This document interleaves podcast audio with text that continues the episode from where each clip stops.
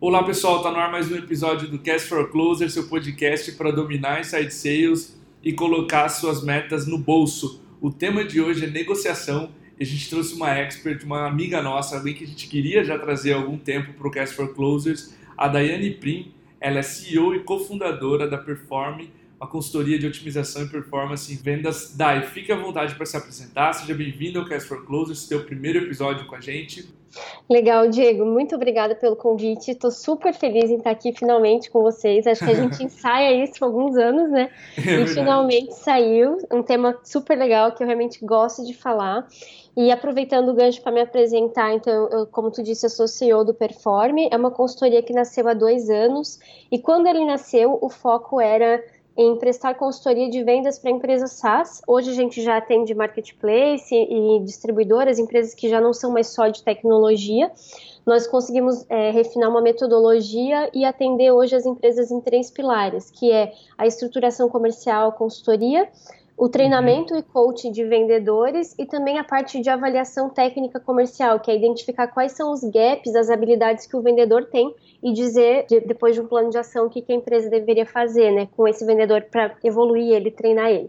Então, esse, isso é o que o Perform faz. E hoje a gente está aqui para falar sobre negociação, que é um dos temas que a gente mais gosta dentro da consultoria. Ótimo, Dai. Já pulando para a primeira pergunta, para que a gente inicie o episódio com algo básico, tá? Alguns especialistas colocam que a negociação, que ela quando considerado só pela palavra, já põe o cliente do outro lado da mesa, entre aspas, do vendedor, afastando ambas as partes. Como é que você acredita que deve ser a postura de um vendedor durante uma negociação? Legal, Diego. Gosto muito dessa pergunta, acho que várias pessoas têm essa dúvida.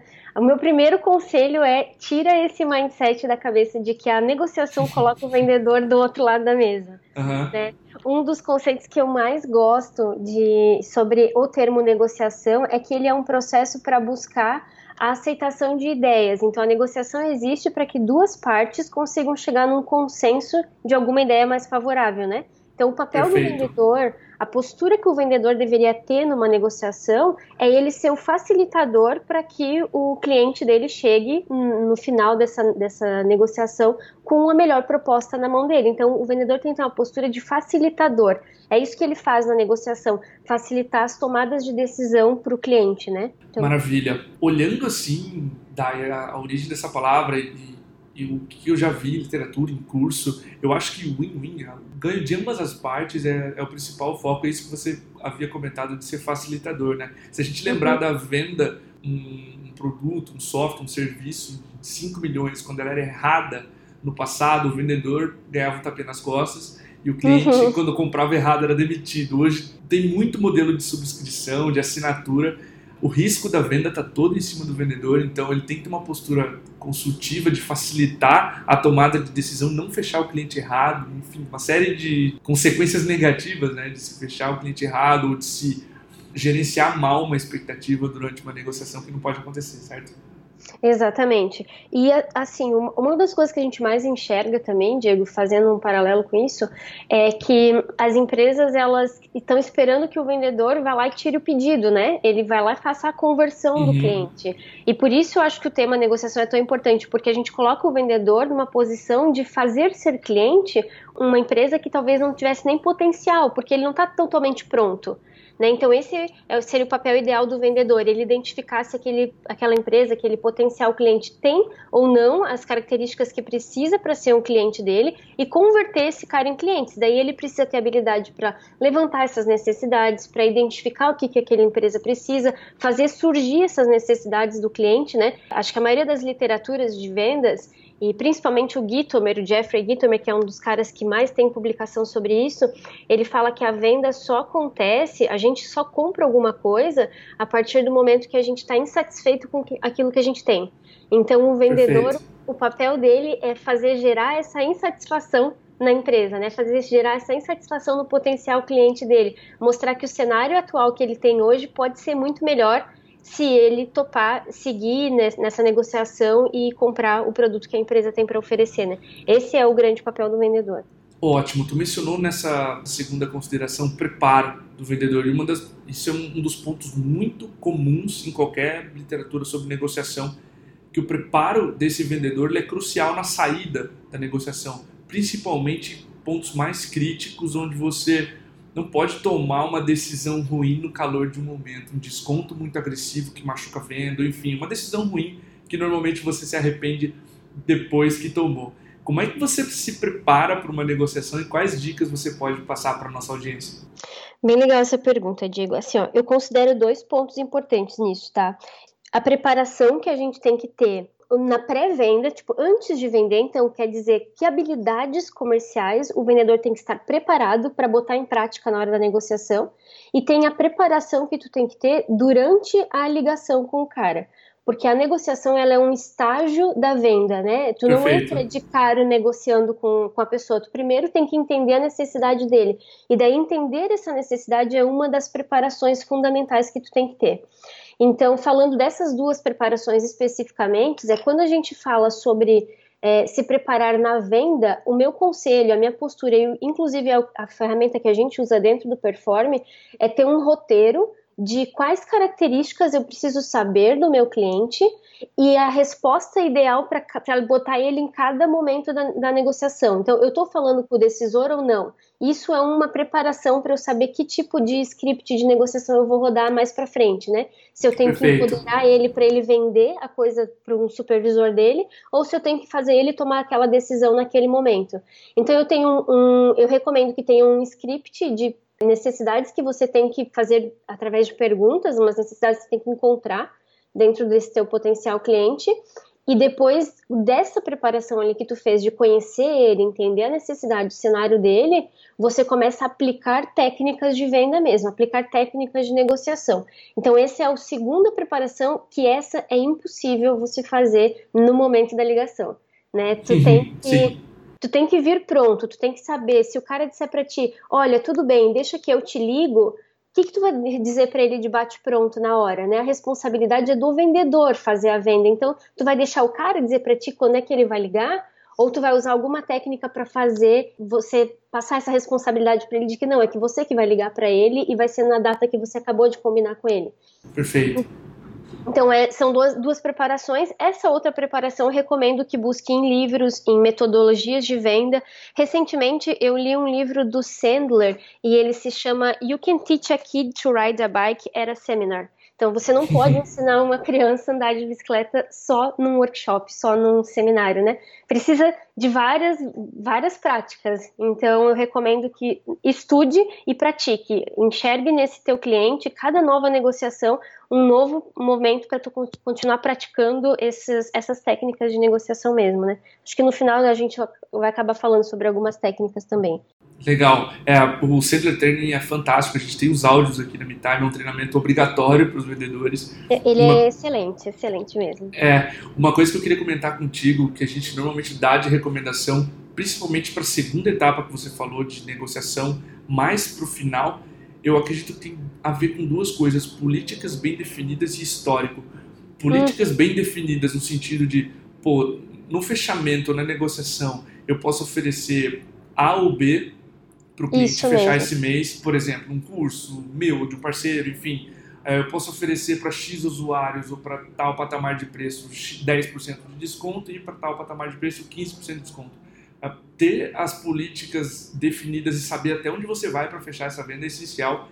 E histórico também é bom para saber até onde o vendedor pode ir. Por exemplo, 77% das vendas que eu fecho com essa condição teve churn prematuro, ou seja, sei lá, faltou um compromisso X do cliente que quando ele, ele espremeu demais a venda e eu cedi, essa venda estourou no final. Qualquer dificuldade ele teve, deu uma rejeição prematura, ele saiu da plataforma. Uhum. Então, essa é uma baita bandeira vermelha para não seguir mais com essa condição e não seguir mais com esse tipo de cliente que fechou e, e deu churn rápido, quando ele explorou uma condição agressiva demais. Então, acho que políticas bem definidas e um histórico do que funciona para sua empresa são duas recomendações boas para principalmente a, essa preparação final da negociação que você comentou.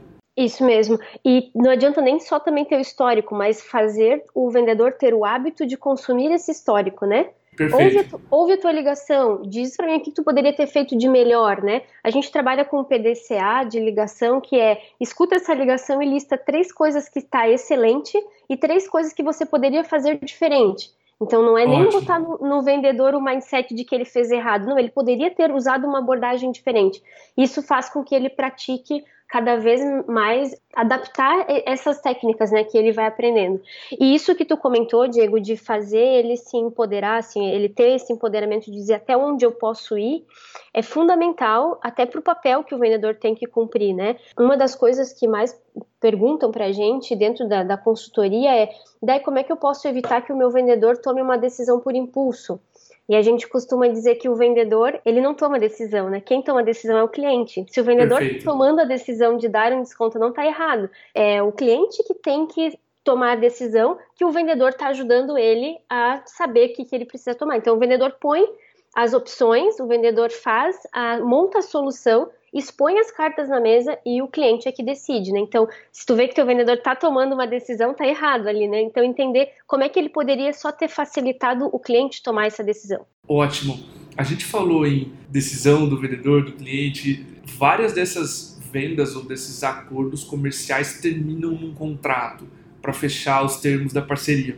Embora em algumas empresas são mais raros os casos, em outras mais frequentes, surgem às vezes dúvidas ou sugestões de alteração no contrato. Quais são suas dicas para negociações onde a gente tem um contrato e ele é atacado de alguma forma, as cláusulas, enfim, às vezes mais, às vezes menos, mas uma negociação onde há um contrato e ele é atacado pelo cliente? Legal, Diego. Assim, tem uma frase que é, nosso mantra aqui dentro e, e aprendi com, na verdade, com o meu primeiro cliente e a gente leva isso para sempre, assim, que diz: o combinado não sai caro uhum, né? Uhum. Então, quando a gente pega esse desalinhamento entre contrato, provavelmente a negociação foi mal feita. O vendedor quis empurrar a venda à torta e direito e não entendeu de fato quais são as premissas que aquele cliente estava buscando, tá? Então, eu acredito que para tu ter um bom planejamento na negociação, para tu ter uma negociação bem feita e que gere num contrato satisfatório, o vendedor ele tem que ter essa postura de entender que ele é um facilitador e para ser um facilitador ele tem que expor tudo o que o cliente precisa. A dica número um que eu dou para os meus clientes é pegue todos os problemas contratuais que tu tem e leva isso para o teu vendedor treinar. Então, olha, se a gente está tendo problema com prazo de pagamento, provavelmente você não está falando sobre isso na hora da negociação. Então, inclui no checklist lá de os pontos que ele tem que levantar naquela preparação pré-negociação. Legal.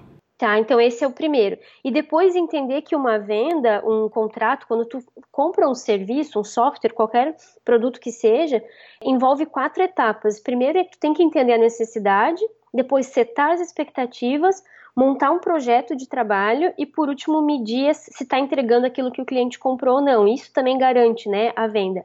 Eu entendo que a número 4 é muito mais um papel de pós-venda, mas, em compensação, entender a necessidade, setar todas as expectativas que o cliente tem e montar o projeto de trabalho, esse escopo e daí como ele vai ser operacionalizado, é papel do vendedor. Então, Perfeito. o ideal é ter esse checklist e matar esse checklist inteiro para depois negociar as questões que são pertinentes mesmo das objeções que aparecerem, né? É legal. Quando a gente vê uma, duas dúvidas, a gente normalmente atende e é super tranquilo. Vai acontecer, putz, um caso, muitos, muitos mesmo, onde vem 30 objeções e o contrato quase rasgado e uma nova proposta. Normalmente, um, foi algum desalinhamento, ou dois, a gente põe o pé no freio e fala, Sr. Prospect, é, normalmente, quando a gente tem tantas objeções assim, tem algo que a gente ainda não conversou, algum temor que você tem que a gente ainda não conseguiu desfazer. Vamos pôr um pé no freio nessa negociação, vamos conversar mais a respeito, porque o vendedor não pode sair da esfera comercial e entrar nessa esfera jurídica de tantos detalhes e refazer o contrato cliente a cliente. Então, se isso está acontecendo muito, até é aconselhável que a empresa revise os termos, enfim, em toda a construção de valor né, que está sendo feita. Exatamente. Tem, vai ter cláusulas que você encontra que é padrão quando você sobe mercado, por exemplo, né? Se você vai atender a indústria, todas elas pedem uma determinada cláusula. Então vai da empresa, óbvio, avaliar se aquilo ali faz sentido para ela mudar contratualmente ou não, mas eu não entendo isso como papel do vendedor, tá, Diego? Claro. Acho que realmente é uma esfera bem administrativa, assim. Eu costumo dizer que papai e mamãe têm atividades diferentes no cotidiano do que os filhinhos têm, né? Então, uhum. coordenador comercial, gestão de empresa, o núcleo ali consultivo é super diferente das, das atividades que um vendedor tem que fazer num nível mais operacional. Então, o vendedor realmente não pode se preocupar com essas partes do processo. O que ele tem que fazer é quais são as condições contratuais que são negociáveis e cabe a mim setar essas expectativas com o cliente, né? Por exemplo, prazo de vigência de contrato, isso é uma coisa que o vendedor tem que dizer para ele, né? Ó, isso, inclusive, tem como atrelar a preço, tem como atrelar vários outros gatilhos, de dizer eu consigo o valor que você quer desde que o teu contrato seja maior. Mas é, tem que estar tá claro isso, definido para o vendedor, que está na alçada dele negociar essas cláusulas dentro do contrato. Legal. Daí outra situação muito, muito frequente é a negociação envolver preço. Na verdade, eu acredito que mais de 90, 95% das negociações o cliente vai atacar o preço em algum momento da compra. E a nossa cultura, isso é geral, né? em qualquer mercado que você for ver, a cultura baseada de compra baseada no preço, no desconto, ela ainda é muito forte. Qual é a postura de um vendedor em relação a preço durante a negociação? Legal. São dois pontos que eu sempre trago quando a gente chega nisso. Como tu falou, 95, 99% das empresas têm essa dúvida, da como é que eu trabalho o preço. Então, acho que são dois aspectos bem distintos. Legal. O primeiro é que vendedor dá desconto porque pode, tá? É mais fácil negociar com o gestor dele do que negociar com o cliente. Então, se ele pode dar desconto e a empresa aceita, ele vai ter essa cultura de sempre, quando chegar em preço, dar desconto. Então, eu enxergo, assim, particularmente, eu percebo um bloqueio muito grande na cabeça do vendedor de falar sobre preço. Então, das, das, ligações que a gente escuta, e todo dia a gente está escutando ligação de venda de algum cliente, quando chega no ponto preço e o cliente diz quanto custa, a frase mais famosa é ah, custa, por exemplo, 149 reais, mas eu consigo fazer para ti por 129. Então, o cliente ainda nem pediu o desconto e o vendedor já deu. Né? Então, primeiro tem essa mudança, assim, esse mindset de que ele sabe que ele pode, por isso ele faz, e o segundo é o medo, é o bloqueio que a pessoa tem de o que, que ele vai achar se eu falar que o preço custa eh, X, né? Que o meu produto custa X. Então, meu conselho nisso é que o vendedor treine a forma correta de falar preço. E preço se fala sem ter medo nenhum, você tem que ter firmeza de que realmente o teu produto vale aquilo, então eu recomendo que as empresas trabalhem isso com o cliente, com, desculpa, com Perfeito. o vendedor dele, uhum. empoderar ele e ver quanto que de fato aquele software vale, né? E mostrar para ele que não tem problema nenhum em ele falar preço. A atividade que eu recomendo fazer é, toda vez que o teu cliente perguntar quanto que custa, você respira fundo, fala o preço, conta 3 segundos e pergunta para ele se ficou alguma dúvida.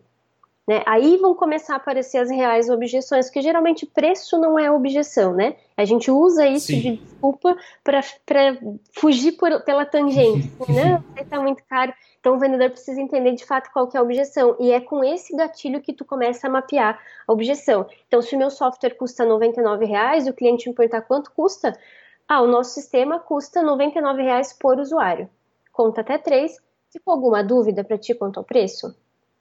E daí deixa o cliente trazer a, a, as dúvidas, os questionamentos que ele tiver que fazer, né?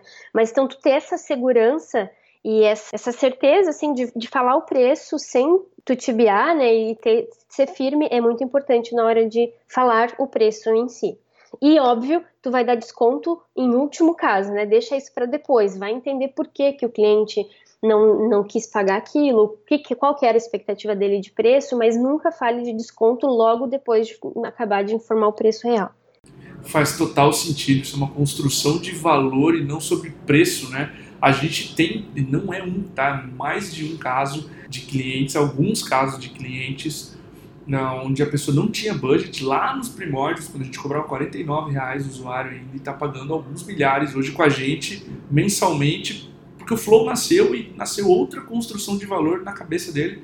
É, o produto evoluiu, enfim, o serviço evoluiu, a qualidade também do discurso, claro, mas o produto, a construção de valor foi tão outra que hoje é, é outra prioridade, né? Quando o cliente olha para a isso é muito real. A gente sempre aconselha voltar no processo comercial e consultar a construção de valor, como é que os vendedores estão explorando as necessidades. Pô, Sr. Prospect, a gente viu que dava para trazer 6 mil reais em torno disso, de renda por mês, e a solução está custando para você entre em torno de 1.500 a 2.000, por que, que essa conta não fecha? Quanto você acha que essa, essa solução poderia custar? Já que você olhou o mercado e está preparado e está embasado com seu preço, por que, que você acha que essa solução não pode custar o que eu comentei com vocês? Se todas fossem de graça, o TLF te dá esse conselho, né? Você trazer o prospect e falar, se todas as soluções fossem de graça, com qual você iria? O que, que é importante para você? O menor preço é realmente o, me o melhor ou mais importante dos fatores para a gente tomar essa decisão? Então tem uma série de perguntas que você pode devolver quanto a uma objeção de preço que elas podem cair. Uma pergunta e um silêncio, normalmente, é, a, a, objeção do preço cai. E aí você consegue tirar outras objeções. Não, não é, não é preço. Na verdade, é cumprir o budget, senão meu budget do ano que vem vai ser cortado. Então, uhum. o vendedor não pode assumir que é o menor preço simplesmente porque o cliente falou budget, ou orçamento, né? É outra dica uhum. dos episódios anteriores. Então, é muito forte essa questão do preço, você explorar outras dúvidas e valores que você ainda não conseguiu extrair do cliente. Isso, e assim, uma tem várias técnicas que tu pode usar, tá, Diego, quando a gente fala de preço, você pode pedir para o teu cliente falar o preço primeiro, é uma das melhores técnicas de negociação, porque geralmente, se, se você é software, se você é SaaS, provavelmente 80% de chance de teu preço estar tá explícito no teu site e ele já ter visto. Perfeito. Então, antes de você falar o preço, você pode inverter a pergunta como vendedor e dizer, quanto que tu está esperando investir agora? Qual que é a tua expectativa de investimento para ter esse teu problema resolvido? Né? E deixa o cara criar tudo isso e depois você tem outras técnicas que a gente pode usar para fazer ele entender que aquele valor é real e nem chegar a ter uma objeção quanto ao valor, né? Outro ponto é se você falou o preço e ele disse para você que ele é, que é caro e ele tem que ter expressado isso que ele está achando caro, tem que perguntar para ele comparado ao que que você está achando caro. Legal qual que era a tua expectativa. Né? Então, de fato, tem uma série de perguntas que a gente pode usar para entender de fato aonde que está a objeção desse cliente, né? Porque no final da, das contas, ou a gente é diferente e agrega algum valor, ou a gente é o mais barato. E eu acredito que Sim. nenhuma empresa quer estar tá na coluna de só ser o mais barato, né? A gente tem valor para entregar. Claro. Dai, a gente explorou muito bem o preço. Um aspecto que eu quero explorar contigo agora é o envolvimento de terceiros na negociação. Muitas delas por exemplo, envolvem áreas de suprimentos, áreas de compras, e muitas vezes essas áreas elas têm muito poder, elas costumam comprar soluções para as outras áreas o tempo inteiro, elas pressionam demais. Um, elas comoditizam que elas vão cobrar, ou seja, elas desconstroem o valor que você construiu com o vendedor e elas põem muita pressão na negociação e forçam pontos de repente que não são tão vantajosos para quem está vendendo. Como é que você lidaria com uma negociação que envolve uma terceira parte, como por exemplo uma área de compras. Tá, legal. Compras geralmente ela vai cair em preço também, né? Compras Sim. ela tem meta de desconto para conseguir. Então, se você, acho que uma das dicas principais é, se você mapeou que o teu cliente, ele é uma, uma possível indústria ou ele tem uma estrutura mais robusta, que tu vai cair num, num setor de compras, deixa uma gordura porque tu vai ser obrigado a dar desconto ou o cara não vai te passar. Esses caras têm metas de desconto para conseguir cumprir. Então, acho que se tu cair em compras, vai, vai por, esse, por essa vertente. Agora, se tu cair num outro setor que ele, por exemplo, tu cair na TI, e a TI não é a tua persona principal compradora, ela só é quem cuida da infraestrutura que vai colocar o teu software lá dentro, por exemplo. Tu tem que ver do ponto de vista dele quais são as incomodações que tu consegue gerar nele para ele dizer é essa a empresa que eu quero comprar. Então tu começa a fazer uma nova venda, né? Tem claro. que vender do ponto de vista do TI agora, ou do ponto de vista do diretor, ou do ponto de vista do controller. Então, tu tem que pegar as dores que essa pessoa enfrenta, ou seja, para implantar o teu sistema, ou para implantar a metodologia, para implantar o teu serviço, ou para acompanhar e usar ele e vender uh, o valor do ponto de vista dessa pessoa. Né? Acho que quanto mais relacionamento e influência tu conseguir ter dentro do, do, do aspecto de todo mundo que vai se envolver na negociação melhor. E o vendedor ele precisa saber navegar nisso, né? E uma das dicas que eu sempre dou é conheça tão bem os teus concorrentes, acho que não tem como entrar numa negociação sem saber quem está concorrendo contigo ou não, e conheça eles tão bem a ponto de dizer para qualquer uma dessas terceiras pessoas que entrarem na negociação para eles irem procurar no concorrente. Né? Acho que quando o cliente escuta que você não tem medo de mandar ele ir para um concorrente, porque você sabe que a hora que ele chegar lá, você vai ser melhor que o teu concorrente, ele começa a comprar muito mais a tua ideia muito antes de pensar e cogitar em realmente ir para o concorrente. Mas tu tem que fazer isso se de fato tu tem certeza que é melhor que o concorrente, né? Sim.